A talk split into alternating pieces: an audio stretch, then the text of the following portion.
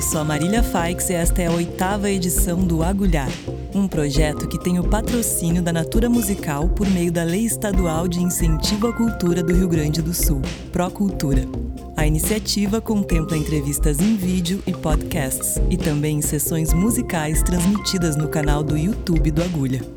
Neste episódio, trocamos uma ideia com a cantora, compositora e violonista baiana Josiara. A conversa aconteceu em uma entrevista interativa, no dia 17 de novembro de 2020. Começar perguntando. Na verdade, a gente vai passar por toda a tua vida aqui, fazer um raio-x de Josiara. Queria falar um pouco da tua vida em Juazeiro, como é que foi lá morar lá até o início da adolescência, infância, para entender um pouco desse contexto e como a música entrou na tua vida. Eu sei que a faixa Remanso do Mansa Fúria fala sobre um pouco sobre isso, e tu compôs para tua irmã mais nova, né? E ela aborda um pouco essa temática do início. Exatamente. Morar em Juazeiro é, imagina, uma infância no interior, né? Solta, brincando sem parar, muitos amigos, aquela coisa bem característica de, de criança, enfim, livre. Então eu tenho memórias muito boas da minha infância, assim, muito tudo muito lúdico. E a música começou ainda na infância, quando eu nessas brincadeiras e descobertas, é, achei um violão em cima do guarda-roupa de minha avó, do meu avô, e peguei esse violão, destruí tudo.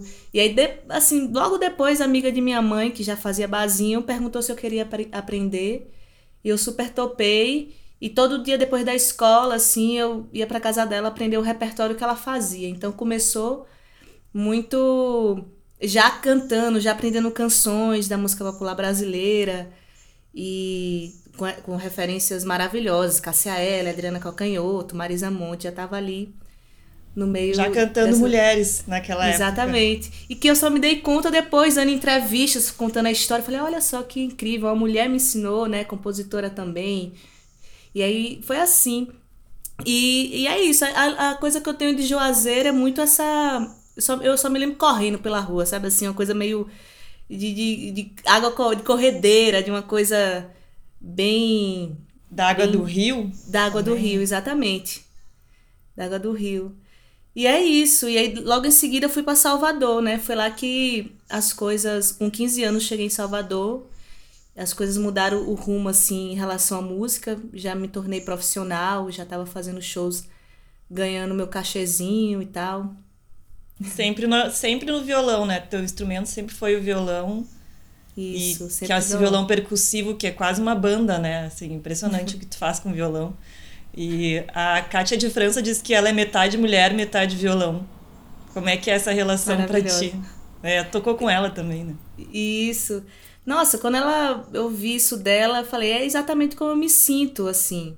É tanto que algumas vezes eu tive que cantar, sei lá, fazer alguma participação num show de algum colega e tal, e não tinha um violão, era só cantar, eu ficava completamente sem saber o que fazer, assim, muito esquisito.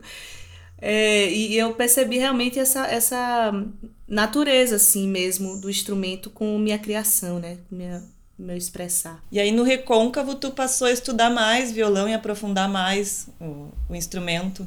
Teve aulas também? Exatamente. Aí chegando em Salvador, eu fiz curso técnico de música num colégio estadual, que eu acredito que ainda mantém o projeto.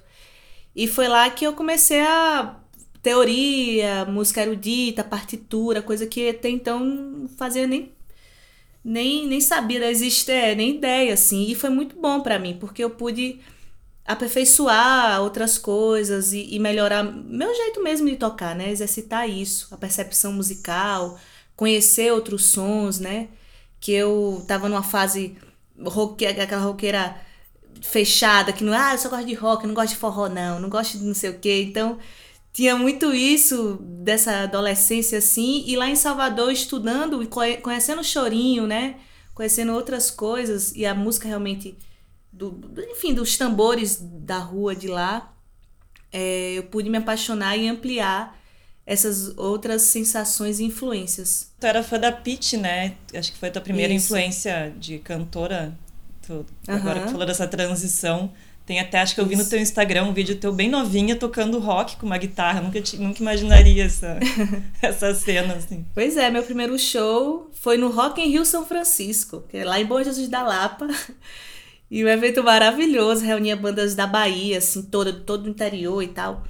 E eu abri o show lá de Edson Gomes, foi, foi incrível, assim, foi muito doido. Aí eu tenho esse registro, um DVD, fazendo esse show que o repertório só era Pete. Ah, o re... todo o teu repertório era da Pete. E aí depois era veio Pete. fazer uma música, to... cantar junto com ela, né, na crônica. Pois é, você vê como foi o mundo gira. É, gira e muita alegria isso. E ficou lindo o resultado também, né, das duas juntas. Maravilhoso. Ah, eu adorei. Foi muito bom. Tá, vamos voltar então pro violão, que eu acho que a gente tem que falar mais sobre ele. Também teve aulas com o Roberto Mendes, né?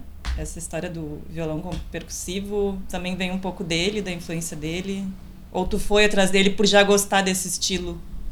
É, na verdade foi assim, ele, eu nunca fiz aula com ele. Ele, ah, tá. ele me chegou de outras maneiras, né? Isso lá na Lá em Salvador tem uma casa chama Casa da Mãe e toda terça acontece um sarau, microfone aberto. E eu comecei a frequentar há uns 10 anos atrás. Ia toda terça, toda terça e conheci Marília Sodré, que é uma instrumentista, uma violonista incrível de Salvador. E é professora, ela é professora, né? Exatamente. Maravilhosa. E ela já tocava o samba chula, né? Ela fazia aquele violão, a mão direita incrível. Eu fiquei impressionada. Então, mais uma vez, uma mulher me mostrando os caminhos ali. Muito, muito doido, muito bonito. E aí, nisso, de, de conhecer na noite e tal, aí Aí me cheguei, foi assim que eu cheguei no samba chula, de entender o, o, essa a cultura ali do recôncavo, né? Da zona rural e samba de roda, essas coisas. E aí conheci Roberto Mendes, o trabalho dele enquanto artista e, e logo em seguida, assim, não, um tempo depois, eu tive uma uma honra também de ter uma proximidade, né? Conhecer os filhos dele. E aí depois eu fiz um projeto junto, a gente conversou, tocou, mas aula, assim, diretamente não, mas aula de, de vida, né? De ouvir. De absorver de um pouco, de trocar. Exatamente. É. Legal. E aí nessa mudança para Salvador, fez uma música, né, chamada Salvador, que tá no Isso. disco Universos. Exatamente. Eu achei, tu diz ali, salvar a dor, salvar a dor de uma cruz caída carregada por todo o trabalhador. Se a barra tá pesada, é na barra que pode aliviar. Como é que é isso para ti, assim, o, o, tu frequenta o, Porto da Barra, né, em Salvador? Exatamente. Qual que é essa, a, o poder dessa água salgada para te movimentar na tua vida e na tua música? Totalmente, assim, a, o mar, o Mansa Fúria conta essa minha paixão, né, essa sertaneja ali do semiárido que, que se apaixona pela imensidão da, do mar, né, do mar da Bahia ali, todos os santos. E, e foi assim, então, diariamente, por minha tia morar perto do porto, eu acabava todo dia, todo dia mesmo, assim. Ia, fazia um som, ficava tocando violão, fazia luau, era, era essa farra, né? E, e, tem muita importância, assim, esse cenário. Então, essa música especificamente, que é muito antiga, justamente... Tem mais de 10 anos, né? Tem, tem mais de 10 anos essa música.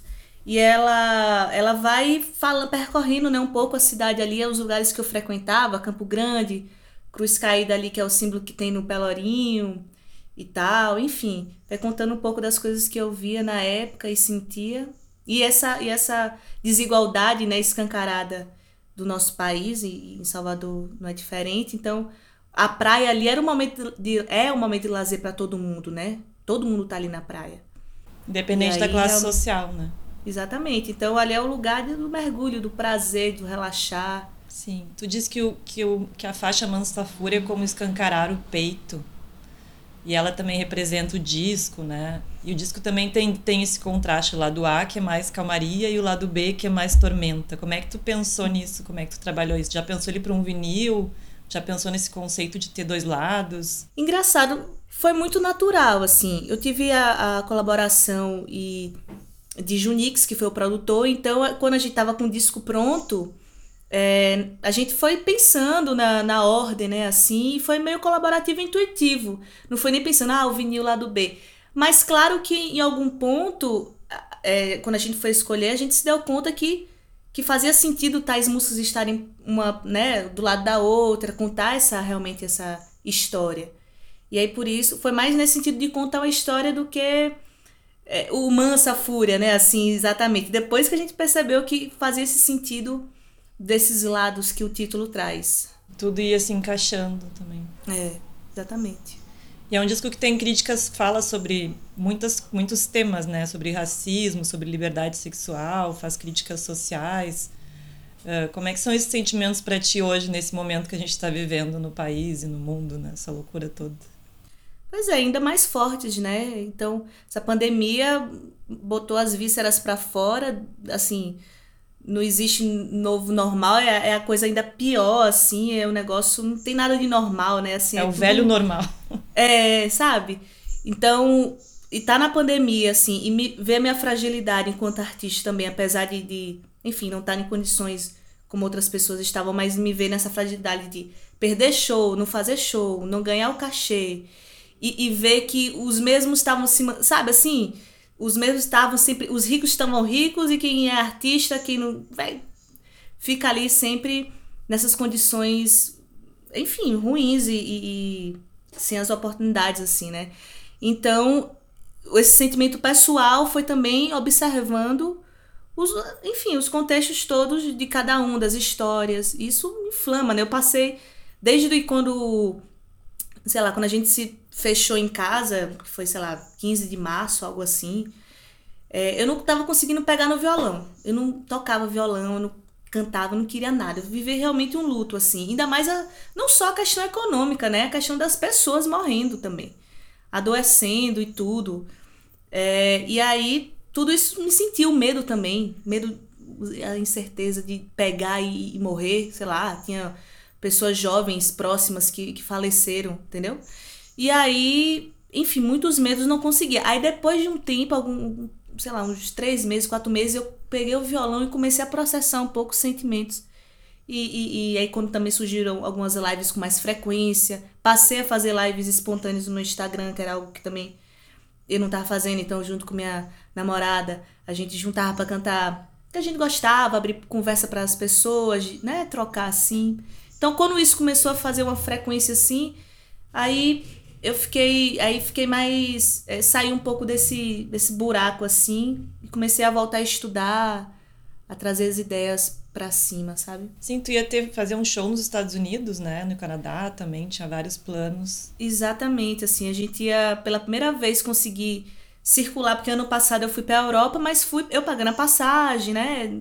Foi foi voz e violão coisa de investimento próprio ali que foi muito bom, mas é isso. E aí, dessa vez, esse festival lá, o Cal, é, Calgary Folk, chamou a gente com banda, ia ser, ou seja, viajar com minha equipe, com banda, fazer uma safúria, ia finalizar esse ciclo de uma maneira, ou de uma forma bonita, né? E assim, de, ao meu ver, de de um sucesso, imagina você, né, conseguir viajar com sua banda, com, com sua equipe para fora. Aí ia fazer esse do, do Canadá ia aproveitar, porque já estava ali, fazer alguns shows ali em Nova York e algumas outras coisas que estavam ainda para fechar.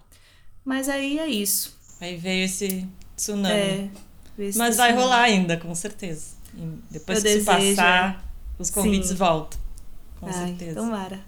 Eu queria só que tu contasse um pouco sobre o projeto da música Engenho da Dor, que foi feita uma versão com 48 vozes, né?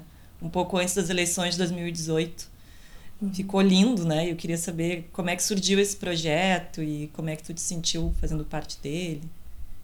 Então, foi. É, na verdade, as Minas de Dalbira em trio, com a produção delas e, e, e amigos, falaram: Ó, oh, Josi, eu queria gravar, fazer um vídeo com o Engenho da Dor. Tudo bem? Eu falei: Claro, com certeza. E tá, eu falei: Maravilha, o que precisar, tô junto, vamos nessa. E aí, pronto, aí ficou isso. Ela, eu já estou chamando os amigos para gravar. Eu, eu não tava, não, não tinha me ligado que elas estavam chamando tanta gente, que era um movimento tão forte assim. E aí, quando eu cheguei no estúdio, ela, ah, eu queria sua participação também. Eu falei, vou com certeza. Aí, no dia que eu cheguei, cheguei mais cedo. E só um monte de gente entrando, saindo. E, menina, eu fiquei muito emocionada. Fiquei muito emocionada, assim. Muita gente que eu admiro cantando, pessoas que eu não conhecia, é, cantando lindamente, que eu pude, enfim, trocar e, e tal.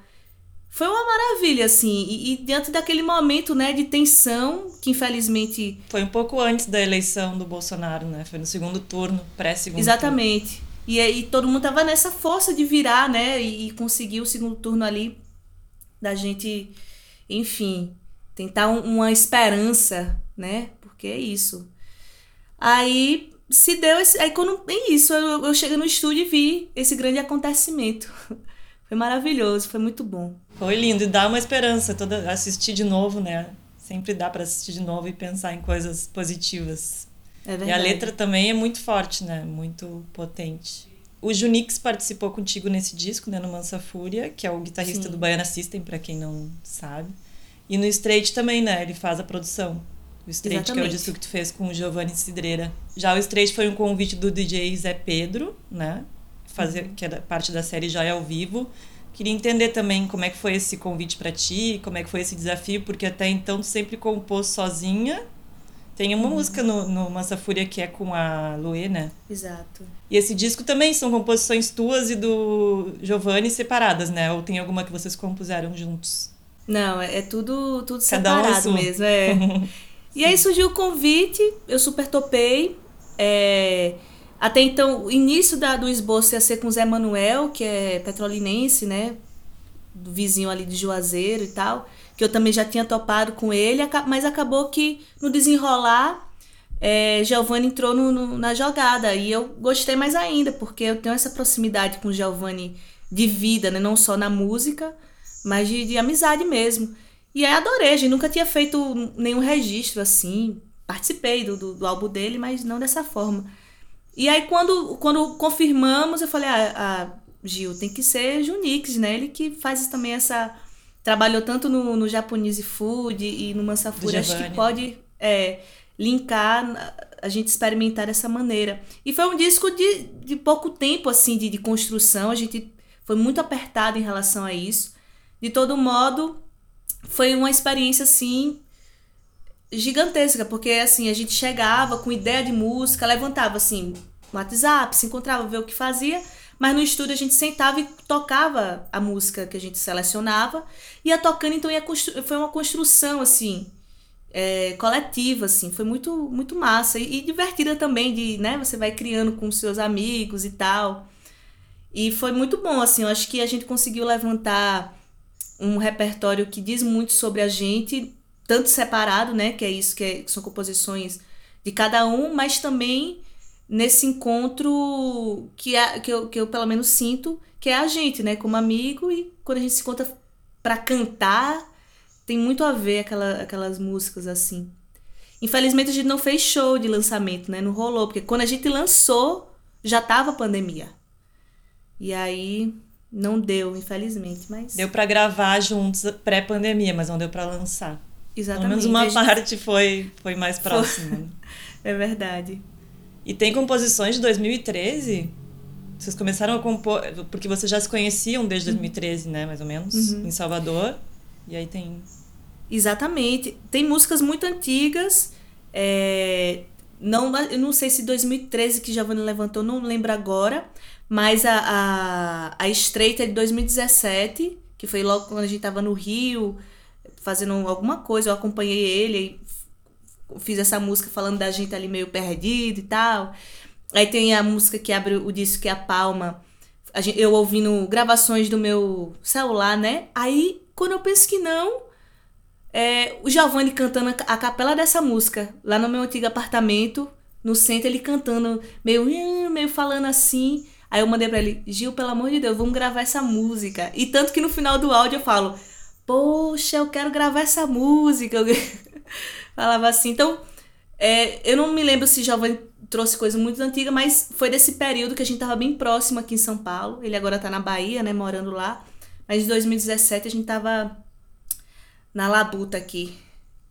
bem Como é que foi essa chegada em São Paulo uh, pra ti, assim? Que, uma- tu tem a música também no Mansa Fúria que fala sobre isso, né? Como é Uhum. que foi essa chegada? Foi muito difícil, muito duro? Eu tive sorte, porque eu eu fiz uma rede logo de início maravilhosa, assim. Então, logo quando eu cheguei, eu vim de ônibus, eu, eu não tava planejando morar. Eu vim, eu vim porque minha ex-namorada tá. De Salvador pra São Paulo. Sim, minha ex-namorada participava do, do movimento estudantil, ia ter um evento na USP.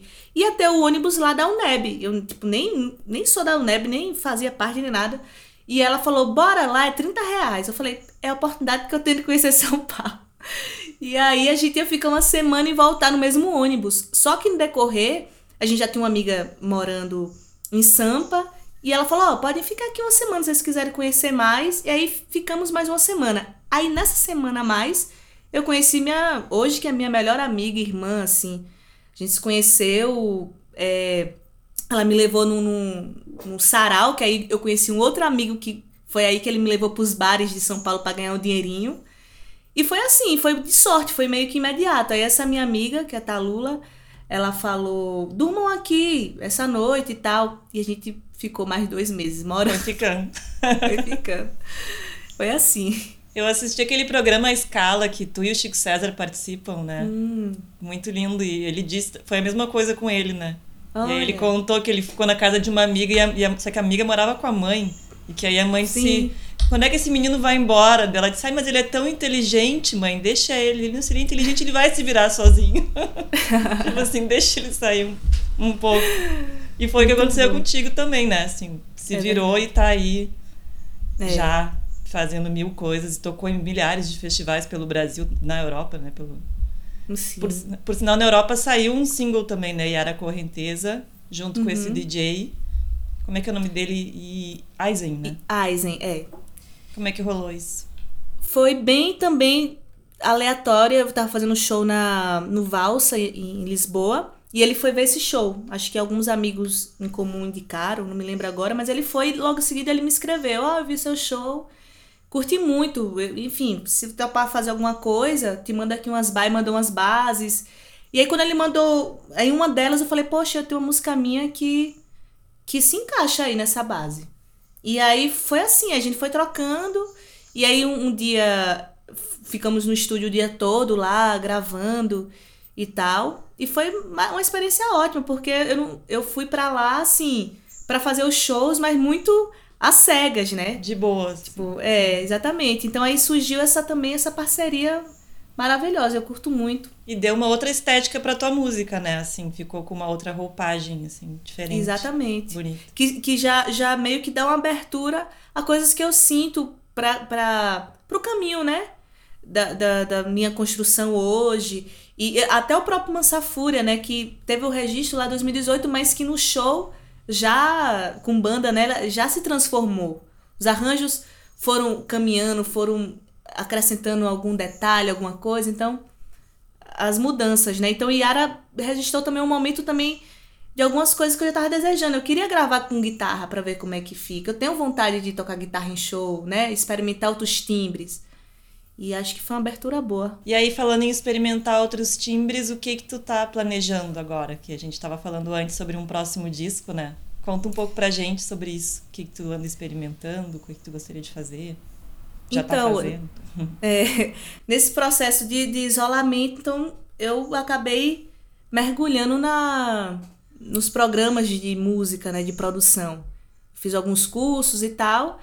E, e me vi na, na vontade e necessidade de, de já colocar a mão na massa e levantar essas ideias. Então, o que eu estou fazendo é, fazer, é, é levantando esse novo repertório, já sugerindo sons, já fazendo pré-produção mesmo, para ano que vem a gente entrar em estúdio, ensaiar e, e, e gravar esse novo momento, né?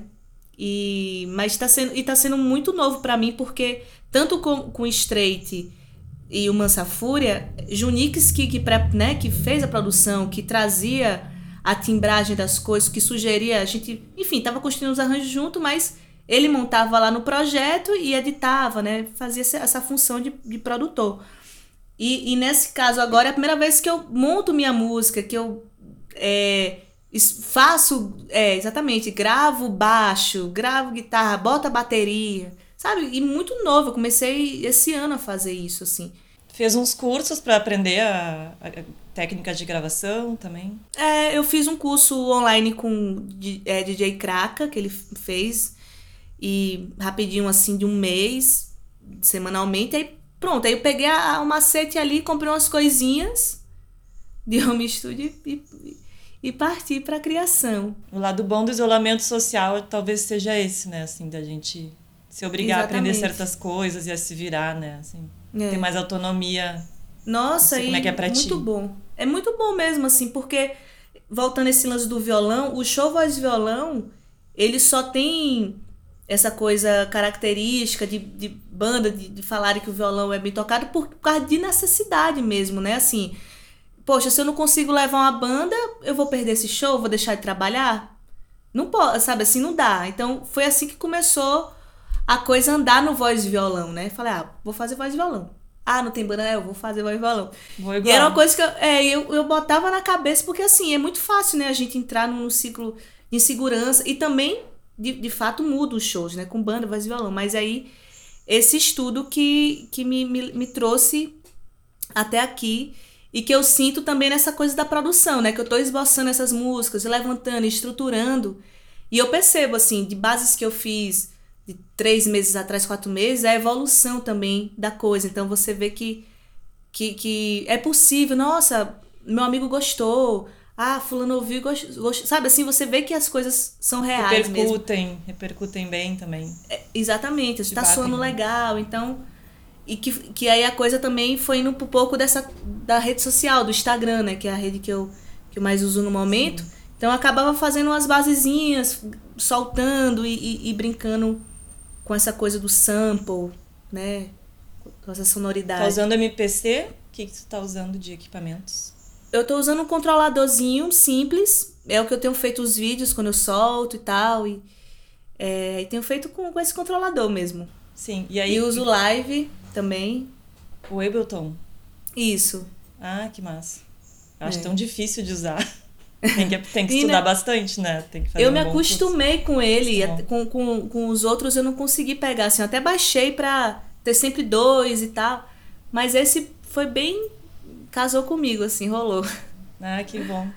É. E esse, então esse próximo vai ser um disco que vai sair, um disco cheio inteiro. É. E aí vai ser Exatamente. solo. Qual que é a ideia? Fazer tocar todos os instrumentos ou tu vai convidar outras pessoas? Como é Não, que vai com- ser isso? Vai com todo. convites e com, Com convites. músicos, é. Certamente. O que eu fiz agora, que, que vai ser ainda divulgado, é que Ju- Juliana Linhares, que é de Natal, que do Pietá, não sei se vocês. Eles foram no Agulha também, né, tocar. Ela estava num projeto de, de lá do Rio Grande do Norte, que é reunir algumas cantoras da cidade e fazer um, um EP de três músicas, assim. É um projeto que reúne outra, outros nomes também. E ela me convidou para produzir. Então foi a minha primeira produção, assim. Aí esse foi bem home studio, não foi para estúdio, foi. Foi. Aí gravei tudo. Daquele jeito. Produziu mesmo, assim. então um disco, um EP inteiro dela. Isso. E a ideia é produzir o teu também. É, produziu o meu, Trabalhar. exatamente. Que legal. É. Foi um aprendizado, assim, muito bom. Claro que, como eu falei, o estudo ainda tá, né? Ainda tô estudando, tô coisando. Em mas esse processo. convite. É, mas esse convite casou de um jeito assim. Porque eu pude exercitar com outras canções, né? Assim, com outro artista opinando e tal. Então, Trocando. Exatamente. Foi bom. Fiquei feliz. E quem, eu sei que o Universos foi um disco que foi o teu primeiro álbum lá atrás, né? E Uhum. foi feito com, o- com o apoio da Petrobras na época, mas que tu não ficou muito feliz com o resultado porque tu não tinha essa autonomia, né? Tu falou isso pra Exatamente. Roberta Martinelli numa entrevista no Cultura Livre. Exatamente. Como é que tu percebes de Josileles pra Josiara, assim? Como tu era e como tu... E quem, na pessoa que tu te transformou, na mulher que tu te transformou, assim? Qual que é o teu sentimento em relação a isso? Agora, podendo produzir o teu próprio disco sozinha e, e decidindo tudo, se- né? Com... Olha, eu, eu, eu me sinto assim, tipo, orgulhosa da, da transformação, né? Assim, de olhar para trás e ver que o negócio mudou, assim. Tem muita coisa para se aprender e, e evoluir, certamente, mas eu fico feliz. Quando eu escuto o, o, o, o Universos eu falo, meu Deus, que coisa horrorosa, como eu tô cantando horrível, sabe assim? E, tipo, não gosto também, porque vai mudando o jeito de cantar, você vai se apropriando de você mesmo, né? Assim, no, no caso, eu imi- queria imitar as cantoras que eu gostava, né? Com, com 15 anos, eu não cantava com sotaque, porque o que eu ouvia, ninguém cantava com TD. Na televisão, ninguém falava. com- Tinha que tirar o né? sotaque, né? Tinha que tirar É, o sotaque. Era tirar o- feio. Sim. Exatamente. Então, aí eu fui me apropriando de mim mesma e tudo. Da, enfim, me entendendo mesmo e evoluindo, crescendo. Então, eu sou feliz com o tempo. Achou tua voz e achou... Te encontrou, né? É. Ainda tô me encontrando, mas até que aqui bom, tá, né? é, olhando pra lá, de lá pra cá, Que bom. já achei muita coisa. E esse disco já tem nome? Esse próximo? Ainda não. Ainda Ainda não. Mas e a temática dele? Sobre o que, que ele vai falar? É, é uma coisa, é, como eu posso te dizer, abrange muitas temáticas, assim, não, não se concentra em, em algo, pelo menos até o que eu levantei, até então, né, as músicas que eu finalizei. Mas fala dessa coisa da liberdade, fala, é, questiona muito, faz muitas perguntas, sabe? Faz alguma, tem música que dá- faz muitas perguntas e tudo. Então é, é um disco talvez que vai levantar algumas questões, assim, do que eu vejo, do que eu quero ouvir de resposta também, sabe assim? Tô levantando para ouvir o que, que as pessoas vão sentir e retornar. É um pouco isso, assim. Não posso avançar muito porque, de fato, o repertório nem se fechou, muita coisa vai mudar ainda, sabe? Mas a- o sentimento é, é isso, da a pandemia mostrou, né, essa fragilidade. Então, vou me colocar também em situações de, de fragilidade mesmo também, sabe? Nas, em algumas letras, de contar um pouco desse sentimento, da, da permissão também de sentir, né? Porque a gente que é mulher, que é sertaneja, não, tem é forte, a bicha é retada, não sei o quê. Então eu cresci assim, não, porque você é retada, você é guerreira. Eu falei, gente, eu não quero guerrear, não, ó. Quero chorar, eu quero ficar no colo do, de um amor, chorando, sabe assim, de uma pessoa que eu amo e confio. Então fala um pouco desse lugar, de tipo, poxa, tô sem esperança, ó. Não, não vale sonhar. Não tá, não, tá, não tá bom, não. Então é isso.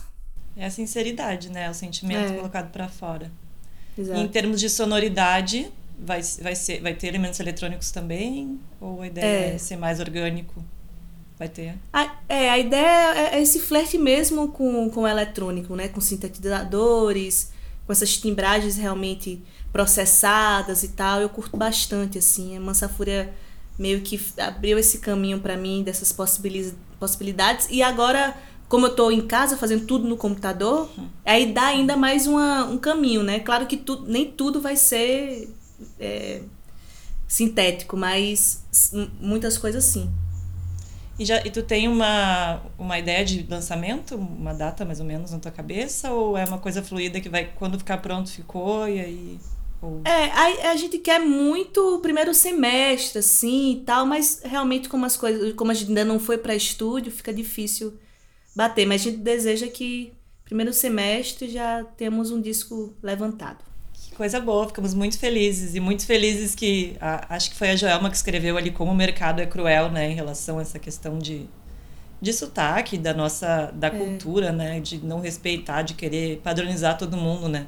Que bom que existem artistas como tu que são fiéis às suas raízes, à sua cultura e trazem isso pra gente, né? Coisa boa. Verdade. Vamos passar então agora para as perguntas do público. Tem aqui já a pergunta da Alice, que diz: Uma sertaneja que se apaixona pelo mar. Josiara, tua música que passa uma forte relação com a natureza. Como é a dimensão dessa relação? Qual o papel da natureza na tua vida? Ah, é de me concentrar, de me encontrar, assim. Quando eu tô perto do mar, parece que as minhas frequências, elas se harmonizam, assim, sabe? Não só do mar, mas se eu tô perto de qualquer... da natureza em geral, assim. Eu preciso, eu preciso. Tanto que amo São Paulo, tudo, mas se eu fico muito tempo, eu já começo a me, sabe, ter um, uma desarmonia. Então é fundamental pra mim. Fundamental tá tá perto da, da natureza. O Otávio do Carmo. O Otávio mora em Portugal também, ouvinte internacional. Ouvinte não, é, eu sou do rádio, né? Eu falo ouvinte. Nosso telespectador, não sei como a gente chama aqui. Como é que ele pergunta como é que o encontro com outros universos musicais desafia as ancestralidades que vivem na música da Josiara? Olha, eu acho que cada vez que a gente conhece outros universos, é, sempre tem a, a, a- o que tem esse conflito, né? Ou conversa, sei lá.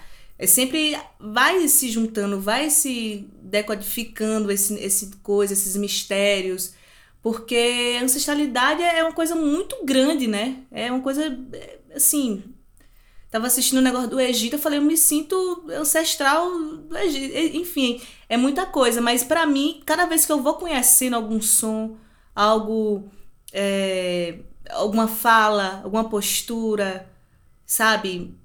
Isso vai vai falando, nossa, olha só como ela, olha como ela tá falando, olha como. Isso vai me colocando também no senso de, de, de realidade, né? Fala, olha, tem muitas coisas além do que eu, eu tô vendo até aqui e agora, né? Então, cada vez que a gente vai ampliando esses universos, o senso de realidade vai é, ficando mais coerente, né? E tudo. Então, é, para mim sempre é bom entrar em contato com mundos, né? Com pessoas. Eu gosto. Acho necessário. Sim, acaba absorvendo para tua para tua arte também, né? Para teu universo. É verdade. Ó, a Regina está dizendo graças a este projeto foi apresentada essa grande artista. Que coisa linda o teu trabalho, Josiado. Ah, legal. Muito obrigada. Obrigada, aproveitando, agradecer o Agulha pelo convite também. Ah, gente, que agradece muito. Uma honra te ter aqui. Fico muito feliz. Sou fã imensa do teu trabalho. Acho tudo lindo. Te hum, agradeço legal. imensamente por esse papo, foi muito maravilhoso. Espero que a gente se encontre ao vivo. Foi muito legal o show lá no Agulha, né? Espero que tenham outros Sim. que a gente possa fazer ele olho no olho. E Agora a gente vai passar para a pergunta que o Juliano Guerra, que foi o nosso outro nosso entrevistado do último episódio, fez para ti. Na verdade, foi uma pergunta aberta. E aí, então. Legal. A gente vai colocar agora. Qual foi uh, o teu momento, assim, de, de, de encantamento com a música, de descoberta, assim, com o processo artístico? Quando foi que te deu estalo, assim, de dizer, ah, isso aqui é para mim, é isso que eu quero fazer? É, foi quando eu já tocava violão, foi quando eu me apresentei fui cantar uma música no Teatro João Gilberto, lá em Juazeiro, pela primeira vez subi no palco e fui cantar a música Meninos de Xangai, que Xangai interpreta. E eu, eu lembro muito bem que tava era uma escuridão e eu suava, eu su, transpirava assim, e eu cantava, eu via minha voz ecoando e eu falava: "Nossa, é tudo isso, é grande assim, sabe?" Foi naquele momento, assim, inesquecível. Foi, foi ali. E aí, depois então, quis cantar, quis seguir. Eu era bem novinho, devia ter 11 anos. Aí eu, eu até gravei depois um, um, um CD com 11 anos. Porque eu já tava. Foi ali que falei: nossa, eu quero ouvir minha voz ecoando assim. Que, que passe por tudo, assim. E não via ninguém, né? E depois as palmas, e foi muito emocionante. Imagina. E esse disco de, com uns 11 anos, tu ainda tem ele guardado? Ainda tem essa Tem, eu achei. Guardada? Uma amiga minha de infância é, guardou. Nossa. E aí eu conversando com ela, ela falou: Poxa, eu ainda tenho aquele seu disco. Eu falei: Não acredita. Ela me devolveu, porque salvou para ela e me deu depois que eu já tinha perdido.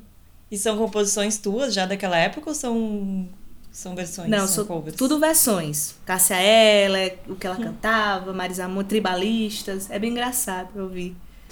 Que lindo. Vozinha de criança. Bem legal. Imagina um, um super registro, né? Também para ter para a vida. é verdade. Agora eu gostaria de pedir que tu faça uma pergunta para o próximo entrevistado, que a gente não sabe quem é. Pergunta aberta ah. também. Então eu queria saber como como é compor. O que é compor? Fazer uma música assim, dizer as coisas, se se inventa uma história ou se parte de uma coisa muito de dentro, muito pessoal. Maravilha, é isso. Uhum. Então. Ah, eu fiquei com vontade de perguntar mais isso também para ti. Vou, vou usar a tua pergunta e passar para ti. Ah. O que é compor para ti? Aí, é, para mim, é, é isso. É, fala muito de mim, do meu sentimento. E, e eu, eu tento hoje poder percorrer esse olhar.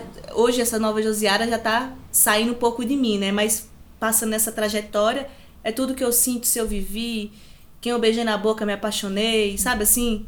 E aí vai contando muito essa minha relação. Mas é, hoje eu, eu já tô fazendo de outro jeito. Que jeito? De sair, sair de mim. Sair de mim sai mesmo, de... assim. De me imaginar. É, quando Sai de mim, mas assim, é, me coloco em outras, né, em outras situações. Me colo, sei lá, sei lá, eu não, não faço música falando de ciúmes. Mas eu sinto uhum. ciúmes. Então, deixa eu sair um pouco dessa Josiara que não quer falar dos ciúmes, sabe? Assim, um pouco. Sim. E vou, vou me experimentando em outras coisas e tentando sair dessa. De mim, às vezes, assim, do que essa coisa fechada do que eu acho que eu sou, sabe?